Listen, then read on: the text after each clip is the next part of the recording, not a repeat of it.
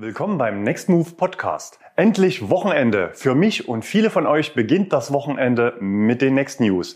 Ich war diese Woche viel in Sachen Elektromobilität für euch unterwegs und habe unterwegs folgende spannende Themen für unsere Next News Nummer 124 zusammengestellt.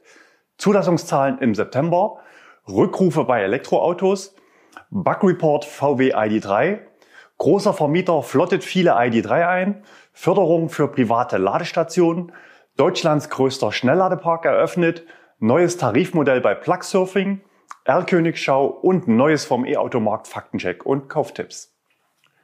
Zulassungszahlen im September. Vor einem Monat hatten wir für September die Zahl von 20 bis 22.000 vollelektrische Neuzulassungen prognostiziert. Tatsächlich wurden im September in Deutschland 21.188 reine Elektroautos neu zugelassen. Mit diesem neuen Allzeithoch kommen Elektroautos auf einen Marktanteil von 8%. Im August waren es noch 6,4%. Bei unserer Marktanteilprognose waren wir mit 10% aber etwas zu optimistisch. Das lag daran, dass der Gesamtmarkt und damit die Verbrenner entgegen dem Trend der Vorjahre einen starken September hatten. Elektroautos wachsen also weiterhin dynamisch mit einem Plus von 260 Prozent im Vergleich zum Vorjahresmonat. Jeder 13. Neuwagen ist aktuell ein Elektroauto. Schauen wir auf die Einzelstatistik in den E-Auto-Charts. Renault Zoe war mit 3603 Einheiten das beliebteste Elektroauto der Deutschen im September, gefolgt vom Tesla Model 3 mit 2776. Das überrascht ein wenig, das ist knapp unter dem Augustwert. In der Regel ist für Tesla der letzte Monat eines Quartals der stärkste Monat. Rund 1000 weniger wurden vom ID3 zugelassen, nämlich 1771. Das reichte nur für Platz 3. Seit dem 11. September laufen die Auslieferungen in Deutschland. Wir gehen von einer deutlichen Steigerung im Oktober aus. 3000 ID3 erscheinen uns realistisch. Viele Kunden der First Edition warten derzeit noch ungeduldig auf ihre Autos. Hyundai Kona seit Juni auf konstant hohem Niveau. Opel Corsa E fährt weiter kontinuierlich hoch, aktuell 834. Auch der Mazda MX-30 startet mit 548 Autos in den Markt, darunter sicher auch viele Vorführwagen. Im Vormonat waren es noch 30 nicht mehr in den Top 20. Der Polestar 2 knickt auf 147 ein. Im August waren es noch 239. Das könnte auch mit dem angekündigten Rückruf zusammenhängen. Eventuell hält Polestar aktuell Autos zurück. Dazu gleich mehr. Tesla Model S 148 und Model X 141 Fahrzeuge hatten einen starken Monat. Im Vormonat waren es nur 11 und 10.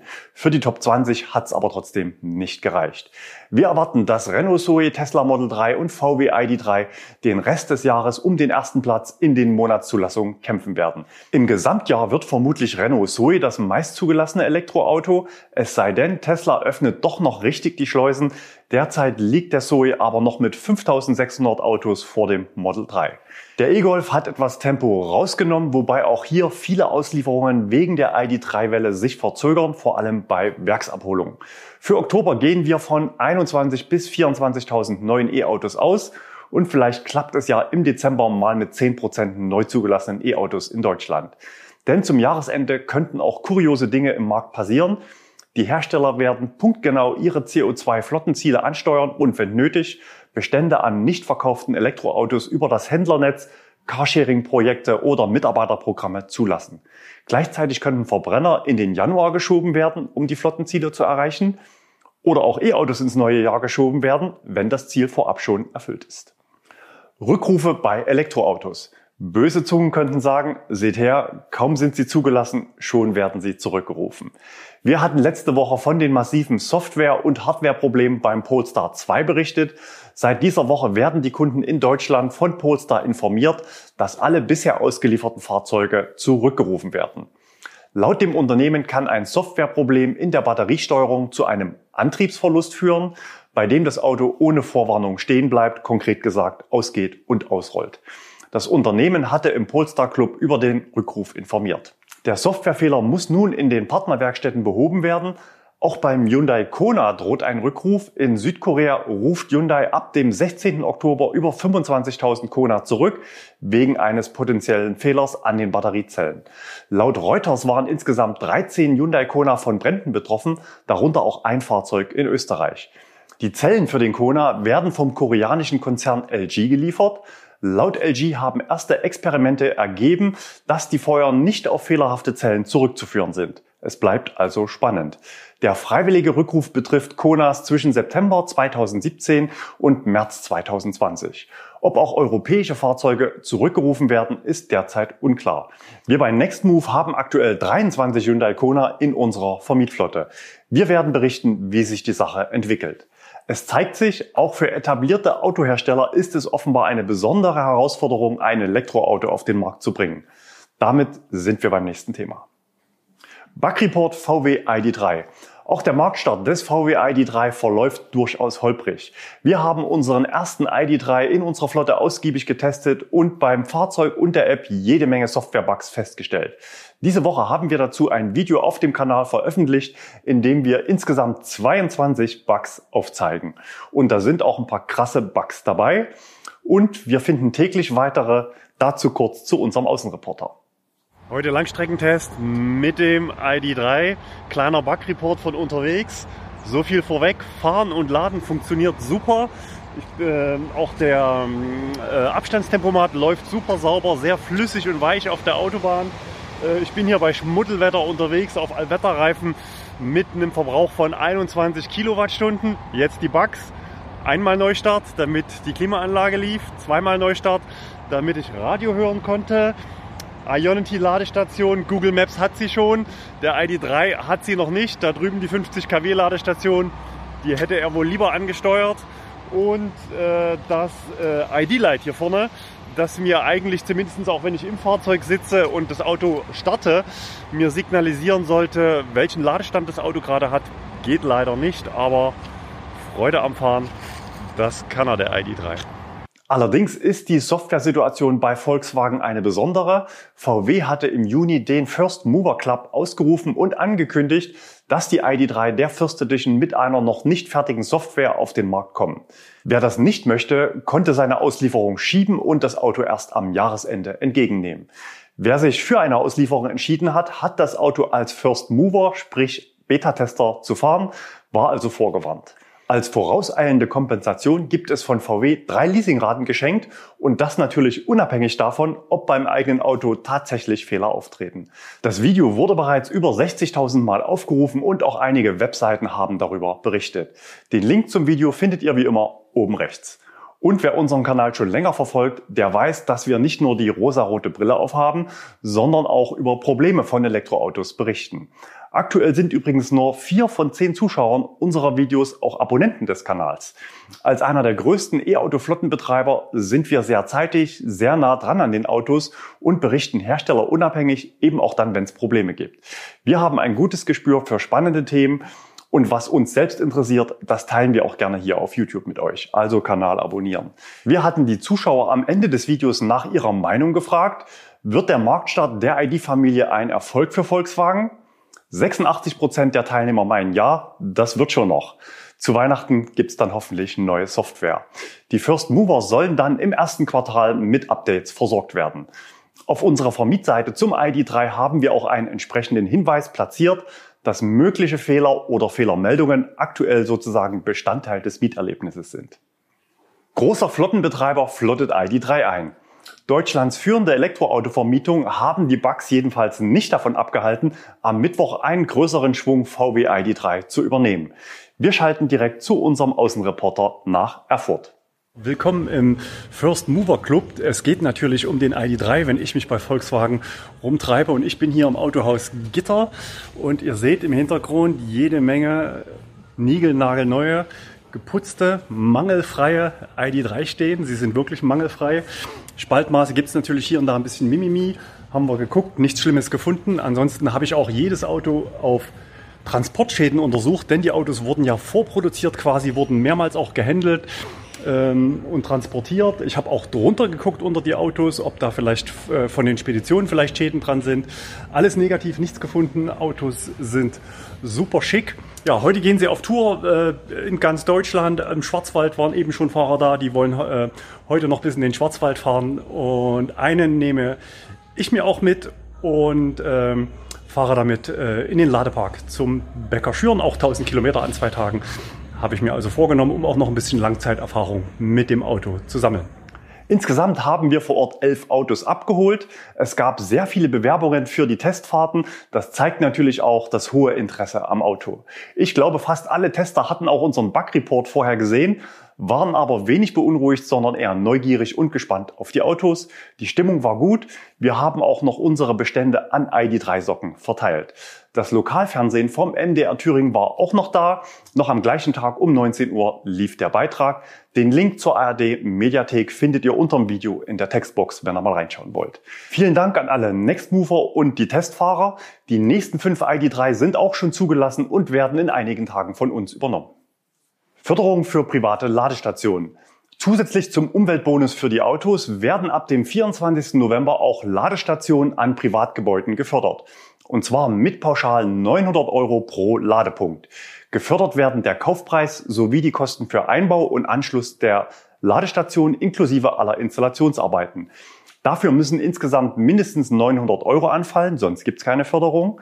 Das Programm der KfW bezieht sich ausschließlich auf Ladestationen an privat genutzten Stellplätzen von Wohngebäuden, also nicht öffentlich zugänglich und nicht an gewerblichen Gebäuden. Wer wird gefördert? Eigentümer und Wohneigentümergemeinschaften, also Mieter oder Vermieter. Die Wallbox muss von einer Fachfirma stationär installiert werden und mindestens ein Jahr in Betrieb bleiben. Wichtig, genau 11 kW muss die Ladestation pro Ladepunkt aufweisen. Förderfähig sind ausschließlich Ladestationen, die netzdienlich, also durch den Netzbetreiber steuerbar sind. So könnten mit zunehmender Verbreitung von Elektroautos die Netze geschont werden. Stichwort, alle kommen 18 Uhr nach Hause und beginnen gleichzeitig den Ladevorgang und um 22 Uhr, wenn dann alle schlafen gehen und keinen Strom mehr brauchen, sind die Autos voll geladen. Genau so soll es natürlich nicht sein und daher macht dieses Kriterium absolut Sinn, wenn man zukunftsorientiert fördern will. Im November 2020 veröffentlicht die KfW eine Liste der förderfähigen Ladestationen.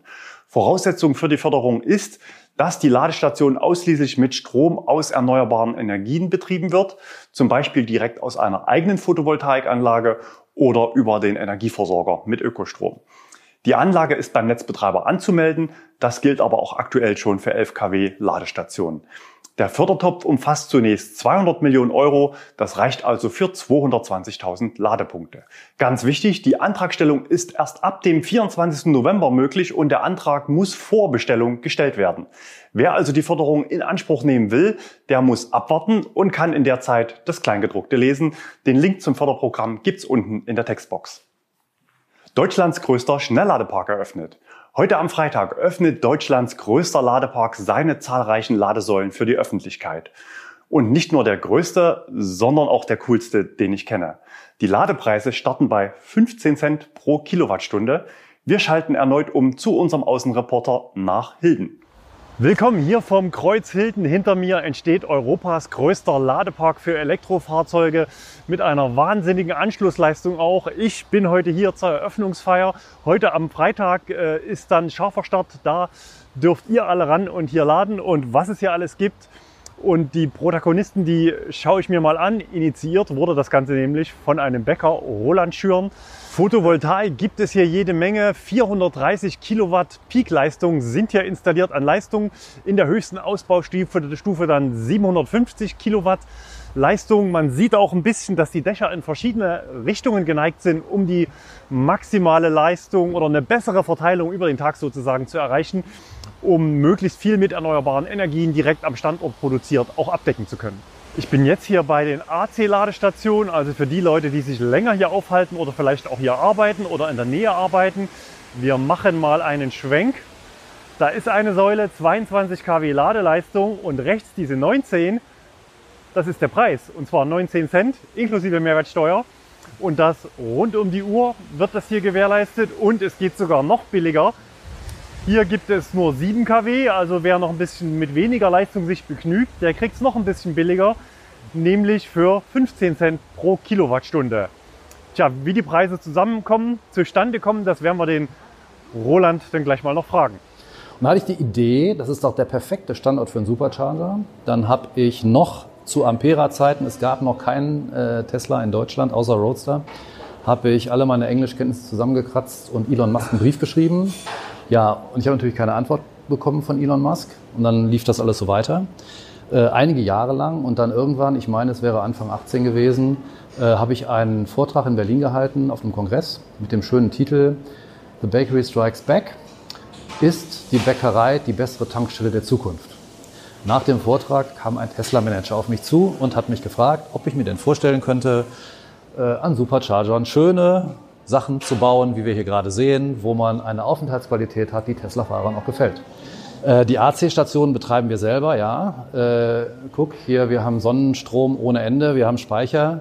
Ähm, und äh, ja, es hängt aber auch kein Roaming-Partner dazwischen. Alles das, was ich mit AC mache, ich investiere in die Ladesäulen ähm, und das macht einen leistungsfähig. Das ist klar. Und wir haben hier den Vorteil, auch wenn jemand keine Karte von uns hat, er kann mit seiner Girocard laden oder eben er geht hier in den Laden, das ist der andere Vorteil, wo man eben an der Kasse bezahlen kann, eine Leihladekarte kriegt und laden kann. Es gibt, es gibt eine klare Aufteilung hier zwischen den Partnern Tesla und Fastnet und uns.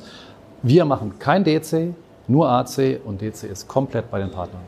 Die Goodies sind die, wir haben hier Dinge, die quasi auf einer Raststätte anders laufen. Zum Beispiel bei uns sind die Toiletten kostenlos. Ne? Das bleibt auch so. Was wir auch haben, hier, man kann äh, kostenlos seine Luft nachfüllen und gucken, dass man auch vielleicht ein bisschen mehr drin hat und weiterkommt. Und genauso hier während des Ladens mit dem Akkusauger äh, sein Auto sauber machen. Also das heißt, wir machen uns bei allem, was wir hier machen, Gedanken über die User Convenience des Gastes. Vor allen Dingen unter dem Aspekt Elektroauto, was mache ich während der Ladezeit. Was natürlich bei uns auch noch toll ist, wenn man hier rausguckt, ähm, wir haben diese Catwalks. Das heißt, man kann trockenen Fußes, ohne über die Fahrbahn zu gehen, ähm, hier zum Eingang laufen und sich hier ja, ausruhen, verköstigen, Kaffee trinken. Dann, wir haben jetzt hier den ersten Bauabschnitt fertiggestellt. Der zweite kommt, wenn eben Open Grid Europe endlich diese Gaspipeline da drüben verlegt hat. Dann kann man auch von der anderen Seite weitere Tesla Supercharger bauen. Da ist nur so ganz kleine Setzlinge, kann man da erst erkennen. Und da kommen jetzt, äh, jede Woche kommen mehr Salate dazu, bis sie dann eben von uns geerntet werden und direkt zu Salatbowls oder weiterverarbeitet werden oder aufs belegte Brötchen kommen. Ich bin Michiel Langezaal von Fastnet, äh, die Geschäftsführer und one of the founders von Fastnet. Äh, wir hatten das Betrieb gegründet in äh, 2012 und heute äh, bauen wir ein großes Ladehub in, in Kreuzhilden. Im Hintergrund hier sehen wir den Batteriespeicher, denn nachts scheint keine Sonne und natürlich soll möglichst viel Solarstrom ausgenutzt werden. 2000 Kilowattstunden Batteriespeicher sind hier bereits installiert. Das reicht über Nacht ungefähr, so um grob, je nachdem wie viel die Autos laden, so 40, 50 Autos über Nacht mit tagsüber eingelagertem Solarstrom dann aufladen zu können. Und auch für die kleinen Gäste ist gesorgt. Wenn es um Strom geht, meine ich damit natürlich nicht die Kinder. Ich drehe euch mal. Und wir sehen hier zwei Ladepunkte Schuko. Da drüben gibt es das gleiche nochmal. Und gemeint sind natürlich Elektro-Kleinfahrzeuge, Renault Twizy, aber auch Zweiräder. Für 1 Euro pauschal gibt es hier Strom. Freischaltung erfolgt im Shop. Mein Name ist Julius Hofstetter und ich freue mich heute in meiner Funktion als Leiter äh, der Ladeinfrastruktur in Zentral- und Osteuropa gemeinsam mit Ihnen diesen Standort zu eröffnen. Hiermit kann der Tesla-Fahrer innerhalb von nur fünf Minuten bis zu 120 Kilometer nachladen. Und äh, viele Grüße an alle Zuschauer von Nextmove. Ähm, ich hatte äh, in den letzten Monaten viele Videos von Nextmove gesehen und äh, ähm, ich bin sehr erfreut, dass ich heute auf am äh, Nextmove äh, gesehen sein. Und ich kann euch bestätigen, dass der Bäcker nicht nur Brötchen, sondern auch lecker Pizza backen kann. Also unbedingt mal vorbeifahren und ausprobieren, wenn es an eurer Route liegt, egal ob mit dem eigenen E-Auto oder mit dem Nextmove Mietwagen auf Langstreckentest. Neues Tarifmodell bei Plugsurfing. Plugsurfing ist einer der größten Fahrstromanbieter Europas und schon seit acht Jahren mit App und Ladechip im Markt. Die Hersteller Nissan, Polestar und Jaguar kooperieren für ihre Kunden mit Plugsurfing. Bisher gab es an den verfügbaren Ladestationen einen bunten Tarifmix, also quasi tagesaktuelle Preise mit verschiedenen Preiskomponenten, das heißt vielleicht eine Startpauschale, ein Kilowattstundenpreis, ein Minutenpreis. Das konnte im Einzelfall richtig teuer werden. Damit ist bald Schluss. Zum 15. Oktober gibt es neue Tarife, nämlich Festpreise für alle verfügbaren Ladestationen mit Abrechnung ausschließlich auf Basis der geladenen Kilowattstunden. Normales Laden, also Wechselstrom, dann zu 44 Cent pro Kilowattstunde. Schnelles Laden, also Gleichstrom, zu 54 Cent pro Kilowattstunde. Einzige Ausnahme, schnelles Laden bei Ionity zu 84 Cent pro Kilowattstunde. Das ist natürlich alles nicht ganz billig, aber trotzdem ein Schritt zu mehr Transparenz und Verlässlichkeit im Pricing. Und insofern bemerkenswert, da ja zuletzt Maingau und NBW ihre Tarife komplexer gestaltet hatten. Plug Surfing geht jetzt genau den umgekehrten Weg. Erlkönigschau. Diese Woche kurzes Programm, dafür aber besonders spannend. Wir hatten euch letzte Woche Aufnahmen von Alex gezeigt, aufgenommen von den Kameras seines Tesla Model 3 in der Nähe von Gummersbach. Zu sehen waren zwei verhüllte kleinere SUVs unterwegs mit roten Kennzeichen aus Siegburg, die ich nicht identifizieren konnte. In den Kommentaren unter dem Video haben einige von euch einen ganz heißen Tipp. Wir zeigen nochmal ein Standbild. Vanessa schrieb zum Beispiel, die beiden R-Könige sind eindeutig von Nissan, entweder Aria oder Nissan testet was ganz Neues, denke aber eher Aria. Also Augen auf, wenn ihr den Aria an der Ladesäule erwischt, dann schickt uns gerne auch ein Foto vom Display der Ladesäule mit an insider@nextmove.de. Neues vom E-Automarkt Faktencheck und Kauftipps. Da gibt's wieder mal eine neue BAFA-Liste der förderfähigen Fahrzeuge. Mit dabei ist jetzt auch der ID4, gelistet mit der Basis ID4 Pro Performance 150 Kilowatt für 37.352,94 Euro netto. Also die Variante mit Heckantrieb und 77 Kilowattstunden Akku. Und das war's auch schon. Macht's gut. Wir sehen uns nächste Woche wieder.